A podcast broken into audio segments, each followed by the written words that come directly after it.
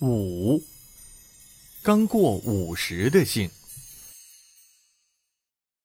耕犁千亩食千香，历尽筋疲谁负伤？但得众生皆得饱，不辞雷病卧残阳。这是宋朝李纲咏牛的一首诗。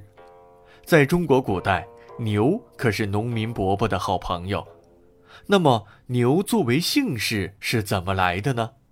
故事还要从遥远的商朝讲起。商朝的最后一位君主纣王和微子是一对亲兄弟，微子是哥哥，纣王是弟弟。按当时的礼法，微子应该是继承王位的第一人选。但是由于纣王从小聪明伶俐，体格健壮，据说可以拉动九头牛，因此特别讨父亲的喜爱。等到立太子的时候，他们的父亲便借口“立子以贵，不以长”的说法，带有私心的把纣王立为太子。他们的父亲死后，纣王继承了王位。出于兄弟之间的情谊，纣王让微子做他的亲事，两人共同处理朝政。一开始，他们兄弟二人还相互配合，把商朝国事处理得井井有条，四方臣服，百姓安居乐业。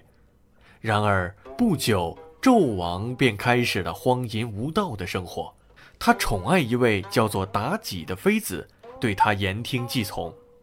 妲己喜欢玩乐，纣王便设置酒池肉林，让三千多人在其中相互追逐。就这样，两人在宫中日夜宴游，纣王全然把朝政抛于脑后。弟弟。你应该把心思放到处理朝政上来呀！面对此景，微子十分痛苦地奉劝弟弟：“我的事不用你管，你不愁吃不愁穿就行了，其他的就别操心了。”纣王没好气地说道。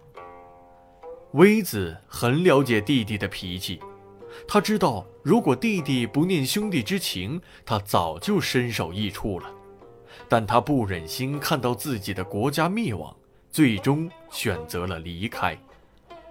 即将离开王宫之前，微子对自己的师傅倾吐了一段肺腑之言：“看现在，我们的纣王沉醉在酒色之中，败坏了祖宗的美德，老百姓们也要纷纷起来同我们结成仇敌。现在，商朝可能要灭亡了。”我们将像射入大水一样茫然一行，找不到渡口和岸边。微子走出宫门，他仰望天空，长叹不已。此时刚过中午，他便把五字出头当做了自己的姓，这就是牛姓。微子死后，他的后人便以牛为姓。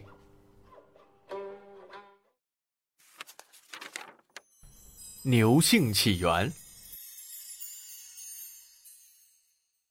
一，微子的后人将五字出头的牛作为自己的姓；二，农家终日与牛为伴，有的人就以牛为姓；三，赐姓而来，如隋代牛弘，其父本姓辽，北魏时赐姓牛。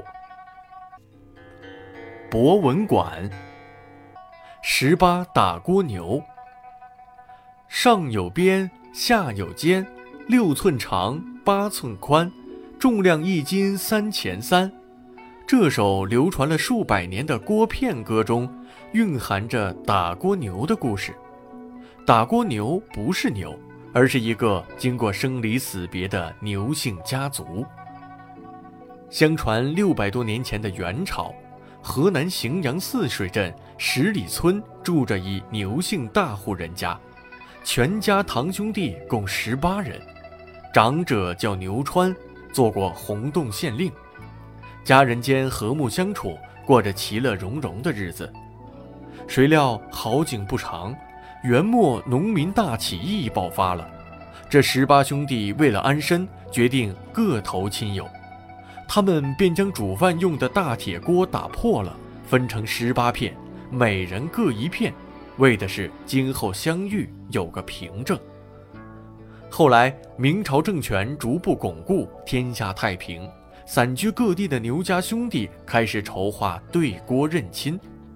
在牛凯的积极奔走下，他们在十里村门前高台上举行了对郭认亲会。十八个兄弟亲情难舍，约定每年都要对郭相会。谁知当地官府对他们的聚会十分反感，唯恐生出事端，于是，在他们再次聚会之前，诬陷他们为白莲教徒。牛家兄弟得知消息后，只好取消每年相聚认亲的约定计划。从此，散居各地的十八弟兄各书家谱，以昭示子孙，这就形成了古今家族史上少有的十八祖迁居地址歌。凯泗水，丙洛阳，故时有来，陆印有行，结居郑州地，全在西华乡。六祖弘爷后，子孙念不忘。清祥符，建林县，寓居密，影住完。秦住下邑县，保在安徽墟。六祖皮爷后，子孙往下传。彭温义，子燕陵，原住上蔡，易居洪洞。栾在项城北，迁住冠县东。六祖超爷后。子孙记心中。